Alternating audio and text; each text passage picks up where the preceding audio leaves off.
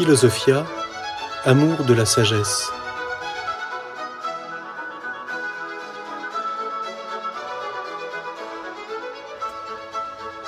L'histoire de la philosophie.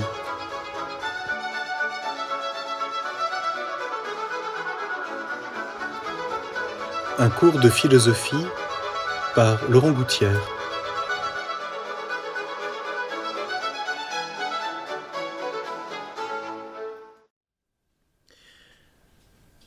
Nous évoquions dans une conférence précédente cette place qu'a saint Thomas dans l'histoire de la théologie. N'allons pas développer ça, mais simplement mentionner quand même cette chose capitale que saint Thomas se, présente vraiment comme théologien, euh, partant de la foi et ayant fait l'effort de travailler, de commenter la philosophie d'Aristote, toute son œuvre. Il y a des commentaires euh, de la plupart des grandes œuvres d'Aristote par saint Thomas, mais il les commente en vue de sa théologie. Donc bien sûr que saint Thomas est philosophe, mais il ne fait pas œuvre de philosophe. C'est ce qui fait que quand on lit les commentaires de saint Thomas sur Aristote, c'est très clair, il ne les commente pas d'une façon purement philosophique. Il ne, met pas en lumière, par exemple, la démarche inductive d'Aristote. Il est beaucoup plus à rechercher tout ce que la philosophie d'Aristote peut lui apporter comme intelligibilité, dont il pourrait se servir pour expliciter la parole de Dieu.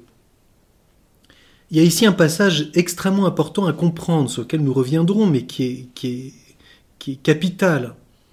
Le jugement d'existence de la théologie est celui de la foi, et non pas celui de l'expérience humaine. C'est dans la lumière même de la foi que le croyant assume le contenu d'une pensée philosophique en tant qu'il peut lui servir pour mieux expliciter le contenu de la foi. Et donc, Saint Thomas souligne de façon extrêmement claire que l'ordre de la pensée théologique n'est pas l'ordre de la pensée philosophique. Il cite à ce sujet la parole d'Aristote Sapientis est ordinare, je le cite en latin à la manière dont saint Thomas le fait, mais c'est une traduction d'une phrase d'Aristote. Il appartient aux sages d'ordonner. Et donc si la philosophie part de l'expérience humaine, et peu à peu, dans l'analyse même du réel humain, se développe en s'ouvrant à la sagesse, la théologie, elle, part de la foi, et donc regarde Dieu en premier lieu. Il ne faut jamais oublier cela.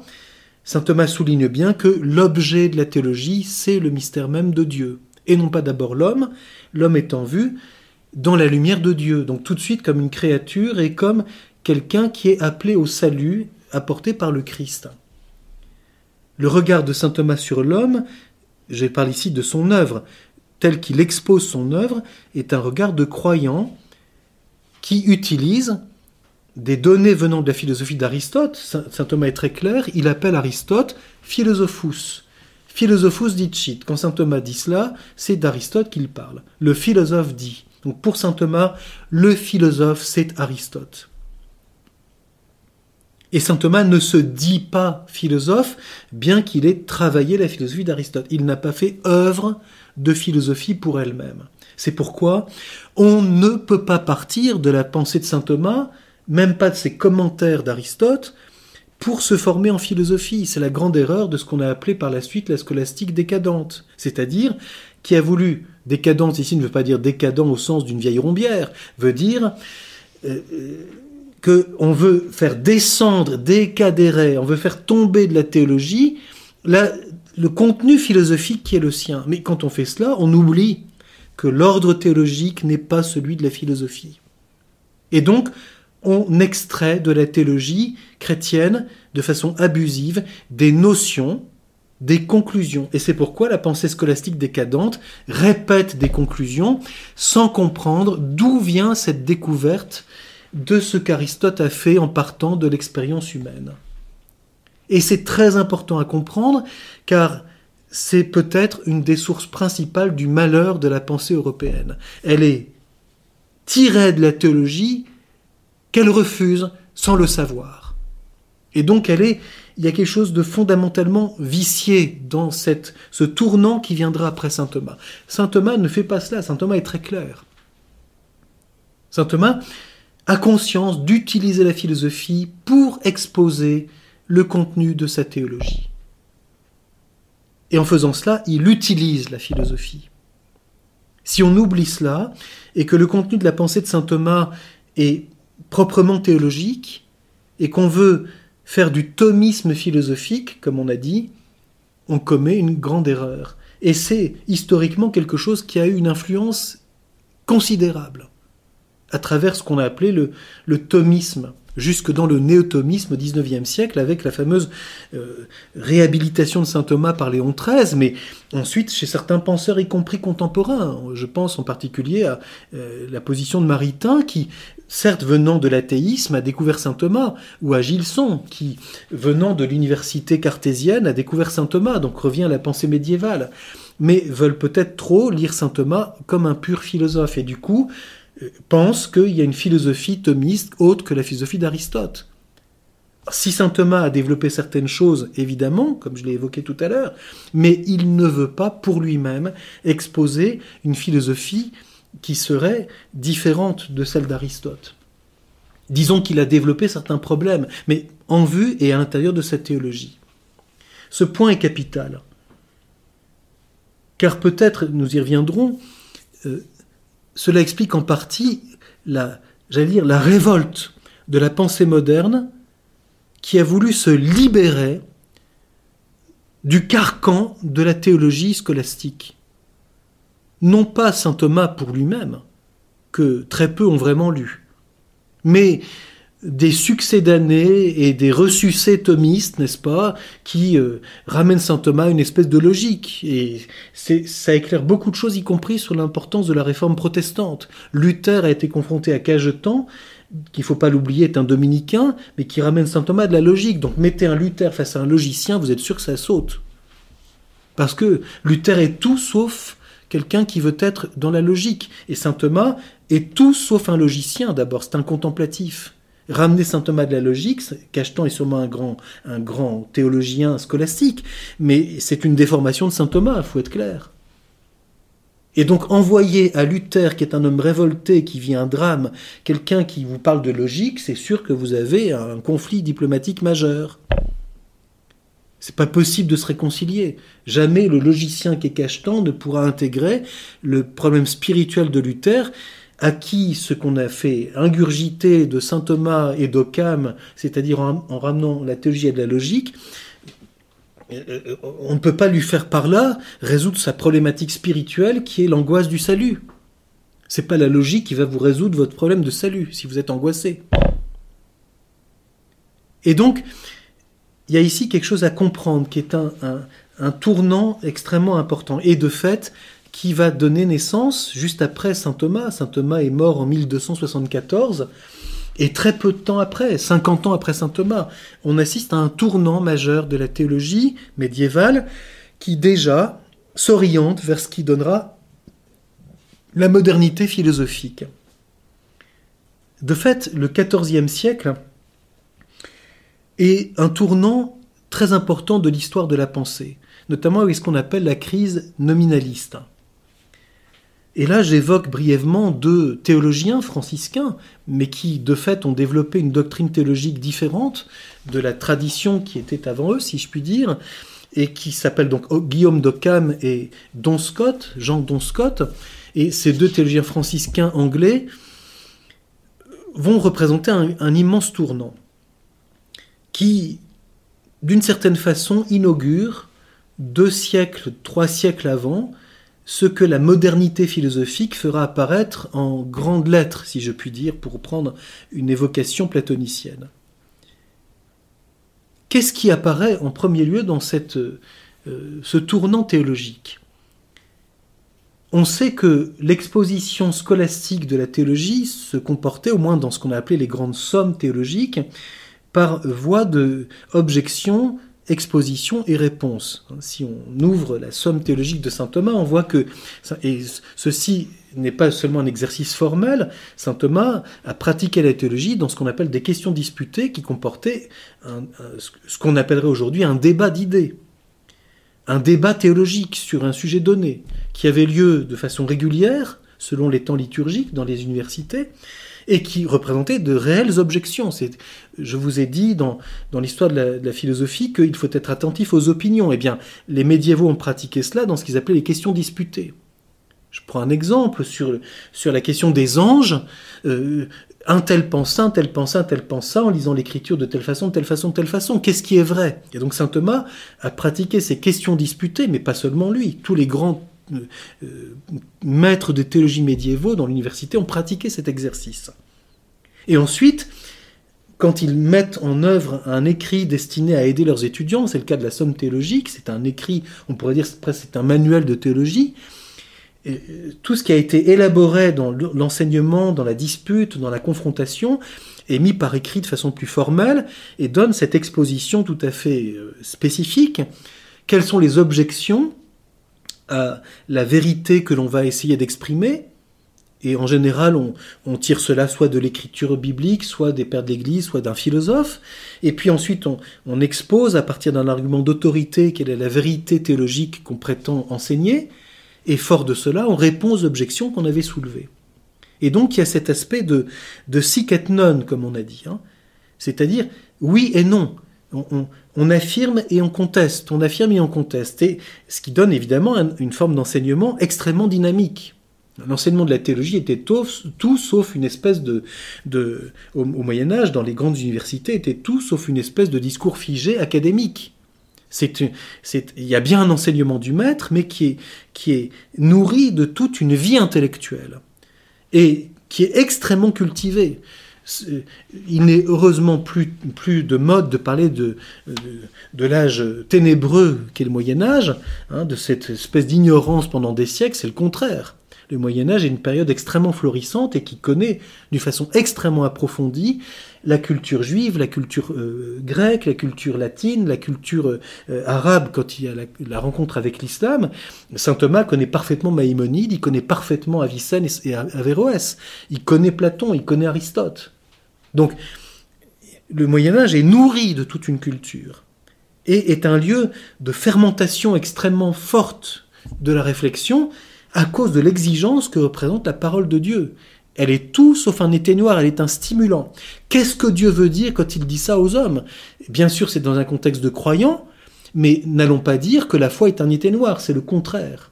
La parole de Dieu est un discours intelligible qui pose une question à l'homme, et qui donc met en œuvre, met en, route, j'allais dire, son effort intellectuel.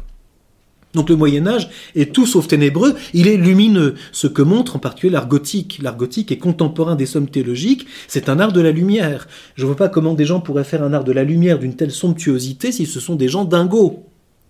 Et obscurs et bêtes. La foi est tout sauf obscure.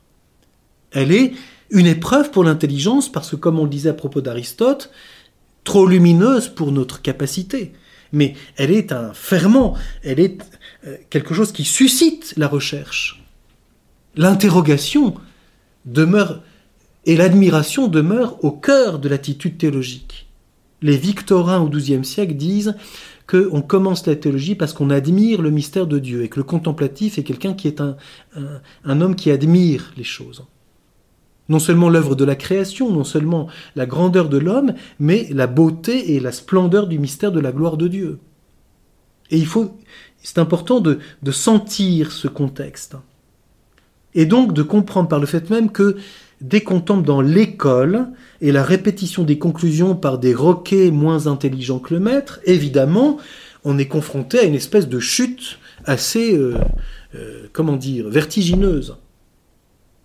Et donc, devant cela, devant une corruption de la théologie qui devient trop logique, qui devient l'exposé d'une conclusion répétée, on comprend que quelqu'un qui a une exigence spirituelle puisse évidemment euh, euh, avoir quelques réserves.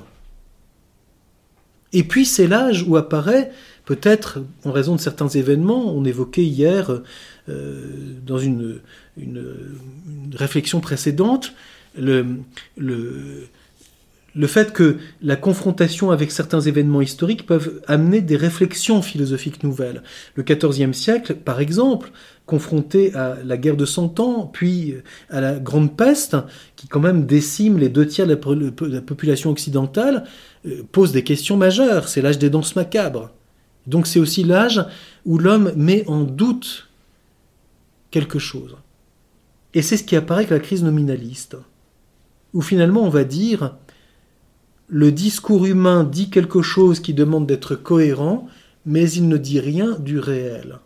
Le langage est une étiquette sur un réel qui demeure obscur et inconnaissable. Donc, s'il est un âge obscur, ce n'est pas le XIIIe, c'est au contraire le tournant du XIVe, qui se replie sur une subjectivité qui met en doute la vérité même de la foi. Peut-être cela est illégitime, mais voyez, on passe d'un élément de coopération intelligente dans la vérité à un élément de repli subjectif sur le doute. L'interrogation se transforme en doute. C'est très important parce que c'est ce que fera aussi Descartes. Descartes ne parlera pas d'interrogation mais de doute. Or le doute est subjectif. Je doute que ceci soit vrai. Je demande donc que l'on m'en montre la certitude. On passe de l'évidence à la certitude, de l'interrogation au doute. C'est très différent. Et c'est Occam qui dit cela, le premier. Intelligo, je pense, avant cogito. Intelligo. Et je suis le protervus, c'est-à-dire l'objectant, j'allais dire professionnel. L'œuvre est de mettre en doute avant toute autre question. Alors que saint Thomas dirait plutôt, je dis ça pour bien voir le passage, la différence, Saint Thomas dirait plutôt, ce qui est premier, c'est l'adhésion de foi, à l'intérieur de laquelle j'interroge ce en quoi je crois pour mieux le saisir. Intelligere ut credere. Être intelligent pour croire davantage.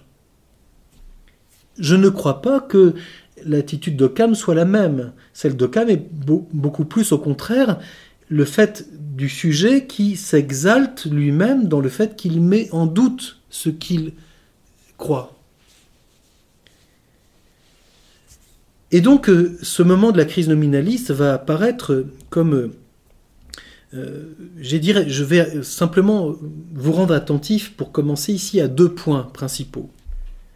Premièrement, je connais davantage le sujet que je suis dans son expérience du doute, peut-être en raison d'événements qui me mettent devant le problème du mal, certes, et que je ne suis pas sûr que le réel dont on me parle soit vrai.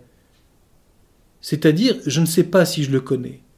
Il n'est pas sûr que ce que je dis, je vous ai dit qu'en théologie, la parole de Dieu est importante, donc le langage prend une importance très grande, il n'est pas sûr que ce qui est dit se rapporte à quelque chose de réel.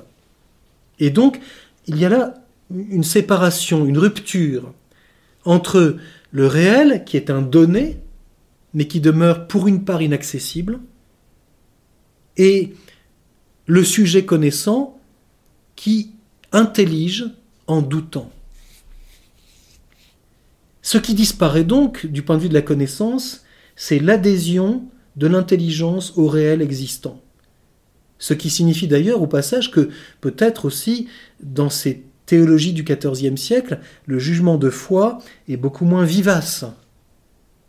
Y a-t-il peut-être ici une chute de l'élément contemplatif de la théologie?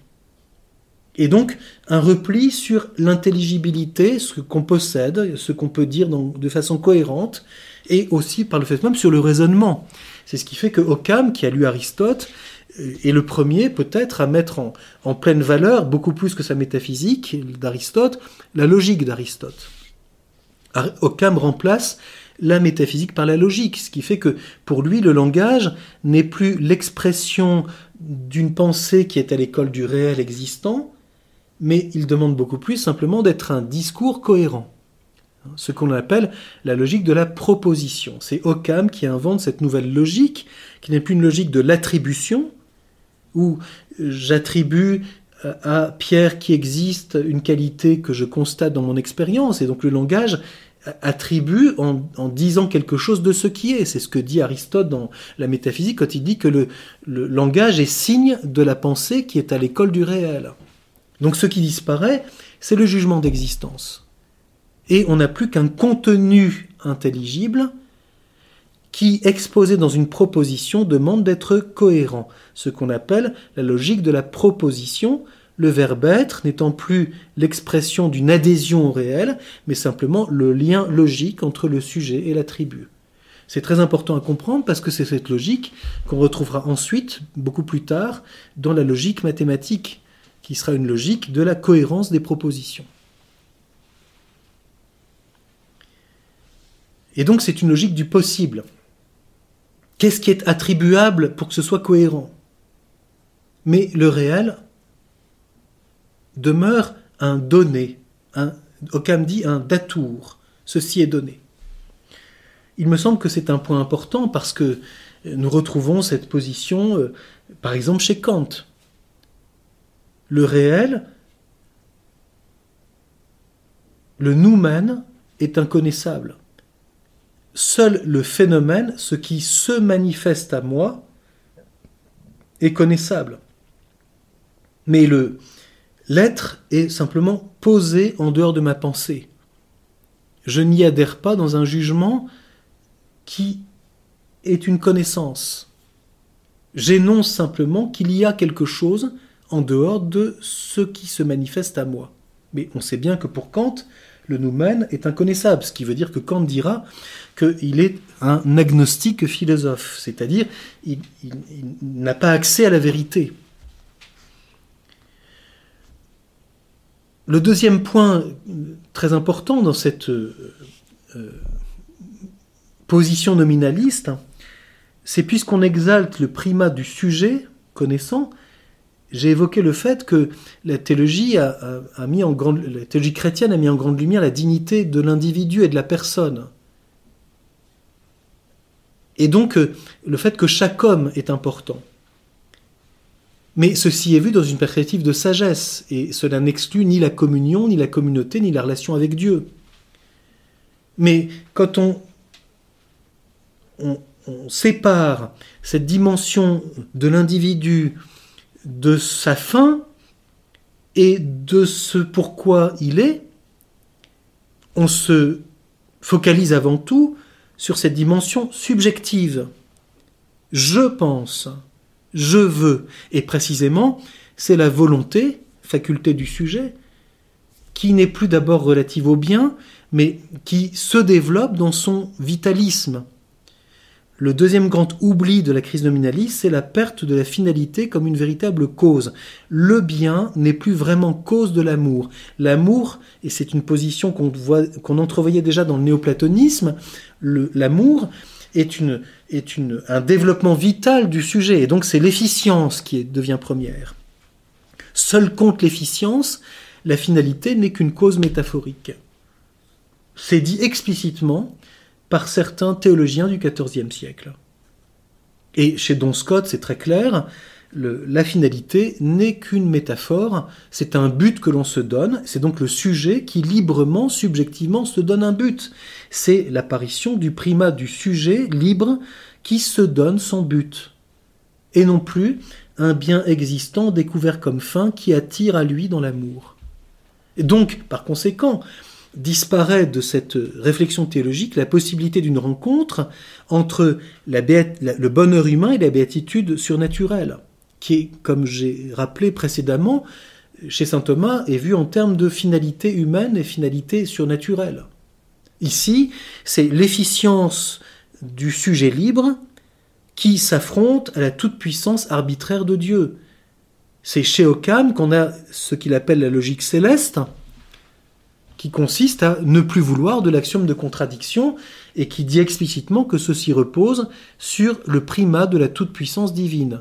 Ceci est capital parce que toutes les théories politiques modernes vont naître de cette exaltation de la puissance et donc du pouvoir.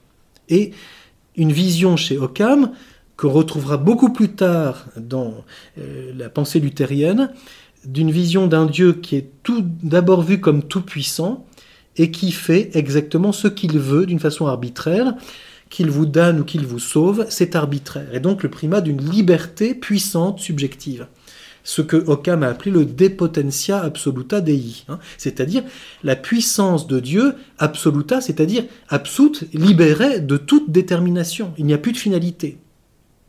Dieu a décidé que c'était comme ça parce qu'il a décidé que c'était comme ça. C'est donc la volonté subjective, efficiente, puissante. Évidemment, il y a de quoi terroriser quelqu'un. S'il n'y a plus d'intention de sagesse théologique dans la conduite de Dieu, dans cette vision théologique du mystère de Dieu, alors par le fait même, la puissance et son arbitraire euh, gouvernent par la peur, ou suscitent la peur. Et donc c'est cet affrontement typique de la pensée moderne qu'on voit apparaître au XIVe siècle, entre le sujet dans sa conscience malheureuse, livré à lui-même dans sa solitude, et son destin dont il ne connaît rien, on retrouve quelque part une certaine forme du fatum antique, je suis devant un destin aveugle euh, qui s'impose dans la puissance à mon sort sans que je puisse grand-chose là-dessus. J'ai juste la liberté euh, d'être moi-même, quoi. Et donc c'est très important de comprendre cela. Ce tournant qu'on voit apparaître bien avant la pensée cartésienne. C'est chez Occam et chez Don Scott qu'apparaît ce développement du primat, de la subjectivité, donc d'une liberté coupée de la finalité. Parce que, fondamentalement, l'intelligence ne peut plus rejoindre le réel. Elle n'est plus que dans une cohérence du discours.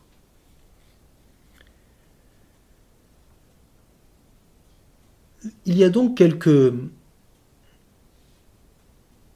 C'est important de comprendre ça pour ensuite, dans cette lumière, voir les quelques grands aspects de cette période euh, j'irais du XIVe siècle au début de la pensée philosophique moderne qu'on un peu de façon courante on, attribue au, au, moment qu'est Descartes. Bon, euh, il y a quelques, quelques aspects qu'il faut regarder dans ce que nous venons d'essayer d'exprimer. Ce, tournant du XIVe siècle et dans cette lumière bien voir les, les grands aspects que cette période va comporter qu'il nous faudra euh, évoquer pour bien comprendre les, les différents moments de l'histoire de la pensée à cette période.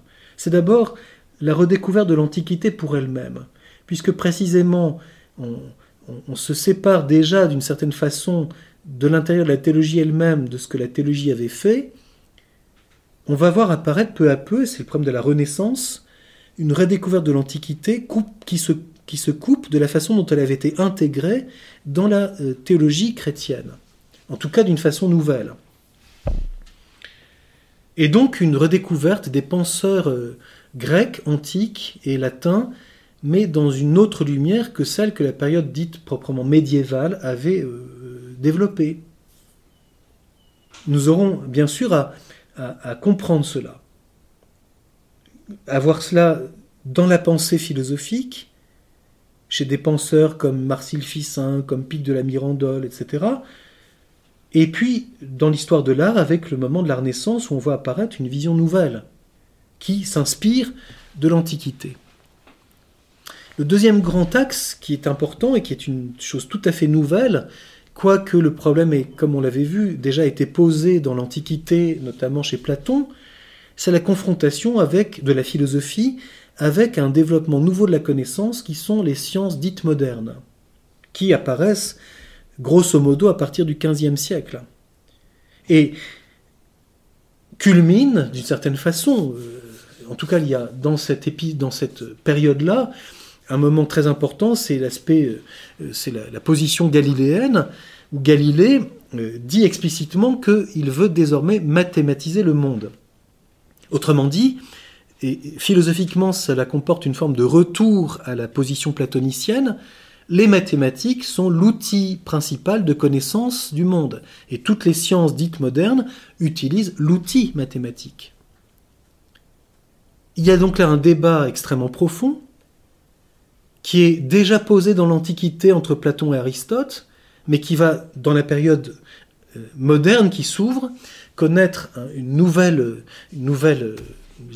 floraison, c'est ce débat, cette confrontation et ce dialogue entre la philosophie et les sciences modernes qui utilisent l'outil mathématique.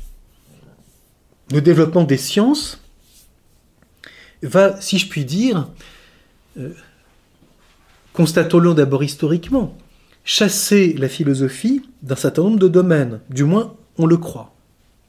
Par exemple, on va dire, euh, désormais, c'est la science physique qui, euh, se libérant d'une certaine vision tout à fait fantasmagorique des Grecs anciens, arrive à connaître, grâce aux mathématiques, d'une façon différente, la nature.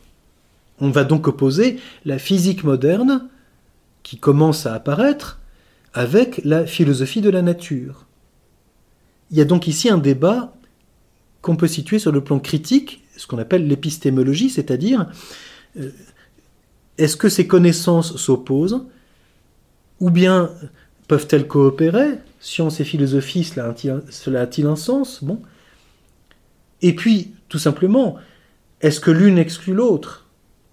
Est-ce que si la science s'empare du monde physique, puis du vivant par la biologie, puis du, monde euh, euh, au-delà de la Lune, n'est-ce pas, comme disaient les anciens, il y avait le monde subnaire et le monde des astres, donc on découvre finalement que le monde des astres est un monde matériel. Bon, c'est un vrai désastre en l'occurrence. Bon, et donc euh, parce qu'on fait tomber la mythologie des corps célestes qui sont immuables. Alors on dit, est-ce que tout cela fait que la philosophie se réduit comme peau de chagrin? C'est la position de certains philosophes de l'herméneutique qui vont dire que la philosophie ne peut plus que se, se réfugier dans la description de la conscience subjective. Et c'est la tentation de certains phénoménologues de dire le monde est livré à la science, si je puis dire, au sens où la science nous donne une connaissance suffisamment euh, précise de tout le monde matériel et vivant, et même de l'homme à travers les sciences humaines, et contentons-nous hein, de, philosopher en réfléchissant sur nos pensées. C'est euh, euh, notamment des choses que c'est un débat qu'en tout cas on voit très clairement posé par quelqu'un comme Heidegger, que l'on voit autrement posé par Ricoeur. ceci apparaît dès le début de la période moderne, où les sciences apportent une nouvelle question à la philosophie. Mais comprenons bien qu'il y a un débat qui est plus fondamental et qu'il faut, il faut évoquer, c'est de quelle importance est revêtue la connaissance mathématique dans l'approche que nous avons du monde et de l'homme. Les mathématiques sont-elles un outil, si je puis dire, obligé Or ce débat est déjà posé chez Platon et Aristote. Platon considère qu'il faut passer par les mathématiques pour être philosophe. On, dit que, est-ce une légende ou est-ce la vérité, mais qu'au fronton de l'Académie était inscrite une phrase Nul n'entre ici s'il n'est géomètre. et cette question est très foncière parce qu'elle touche l'être humain que représente la connaissance mathématique dans la formation de l'intelligence humaine à l'école du réel? Et donc pour Platon, les mathématiques sont un passage obligé, on voit ça très clairement dans la République.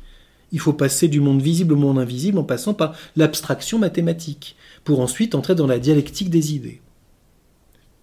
Au contraire pour Aristote, les mathématiques ne sont pas un intermédiaire pour la philosophie, elles ont deux points de départ différents et les mathématiques sont une, création de la raison humaine, certes extrêmement puissante, et dit Aristote très belle, c'est le beau mathématique qui séduit Aristote, mais, dit-il, elles ne disent rien du bien et de la fin humaine, et donc elles ne sont pas comme telles nécessaires à la philosophie. Ce qui ne veut pas dire que le philosophe ne s'intéresse pas à la connaissance mathématique et scientifique, c'est une autre question. Mais justement, pour un aristotélicien, le débat sera sur le plan épistémologique, c'est-à-dire critique. Que dit la science du réel? Que dit le philosophe du réel? Ils ont deux points de départ différents. Ce qu'ils disent ne s'oppose pas, mais se situe sur des plans différents. Et peut-être, précisément, ce serait un débat tout à fait intéressant, les sciences modernes obligent-elles le philosophe à être plus profondément philosophe? Donc à laisser ce qui, dans l'Antiquité, était encore non pas, je ne dis pas une confusion, mais une non-distinction de la science et de la philosophie, et peut-être euh, y a-t-il quelque chose à préciser? Prenons un simple exemple. Bien sûr que la physique moderne dit des choses sur le monde physique extraordinaires que euh, la philosophie de la nature de l'Antiquité ne disait pas. Mais peut-être ne peut-elle rien dire de la place de l'homme dans le monde physique? Ceci est une question philosophique. Et donc, la question est sur des plans différents. Il y aurait un autre débat à traiter ici, qui est très important, puisque c'est quelque chose qui ira jusqu'à la position de Kant, c'est la différence entre la loi scientifique et la causalité philosophique. Kant confondra les deux. Il est donc capital de comprendre la différence, j'allais dire, de méthode. Le philosophe est un homme qui cherche les causes des choses, le pourquoi des choses. Le savant est un homme qui décrit le comment des choses dans leur développement à travers des lois qui sont des constantes. Et donc, il y a ici une différence de méthode ou d'approche épistémologique.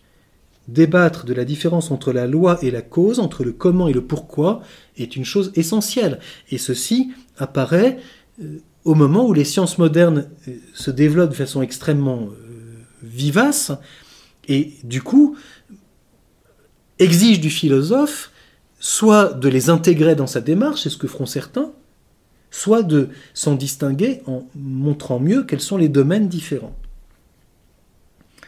Le troisième problème à évoquer très brièvement, parce que c'est un immense, un immense chantier là encore, c'est bien sûr l'apparition, la découverte du Nouveau Monde qui apparaît à la fin de cette période.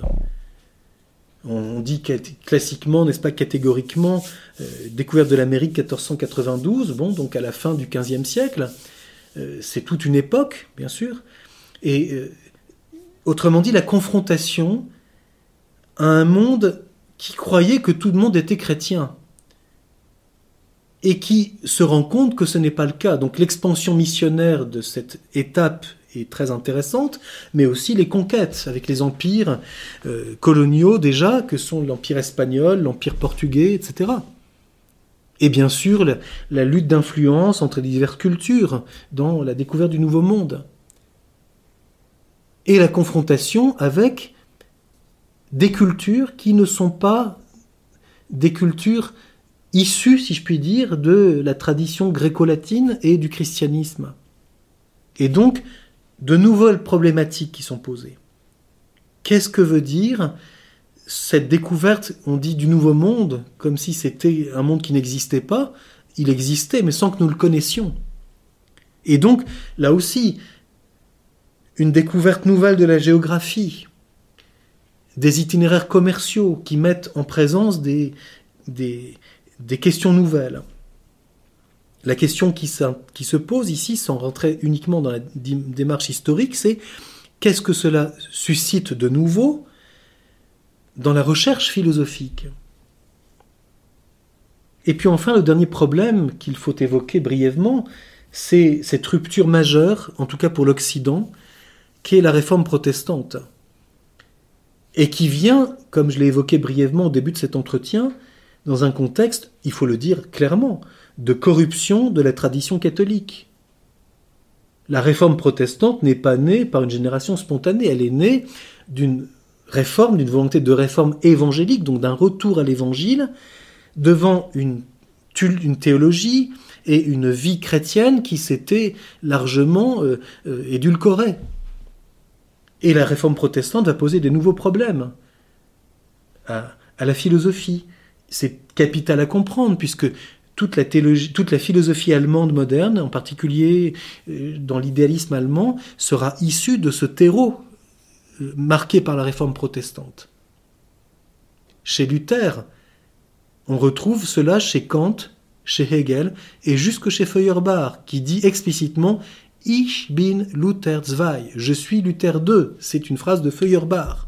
On ne peut donc pas comprendre la, l'athéisme de Feuerbach au XIXe siècle dans la culture allemande sans comprendre qu'il se réfère à Luther. Et que bien sûr, il, se détourne de ce que Luther a voulu. Parce que Feuerbach ne veut plus de la référence à l'évangile. Mais il se dit Luther II. Autrement dit, il, apporte une nouvelle réforme selon lui. Alors il y a donc toute cette période extrêmement passionnante hein, qui commence par ce, ce regard du sujet sur lui-même et qui apparaîtra dans d'autres domaines que la philosophie, notamment apparaît toute une conception du droit où la liberté subjective et les droits du sujet apparaissent à cette époque. Donc il y a ici toute une, une, nouvelle, j'allais dire, un déplacement des questions qui nous invite à, à mieux comprendre cette période, qui n'est autre chose que la philosophie antique, autre chose que la manière dont la théologie médiévale avait intégré, en se servant aussi de la tradition des pères de l'Église, le donné philosophique. On voit apparaître une nouvelle perspective philosophique.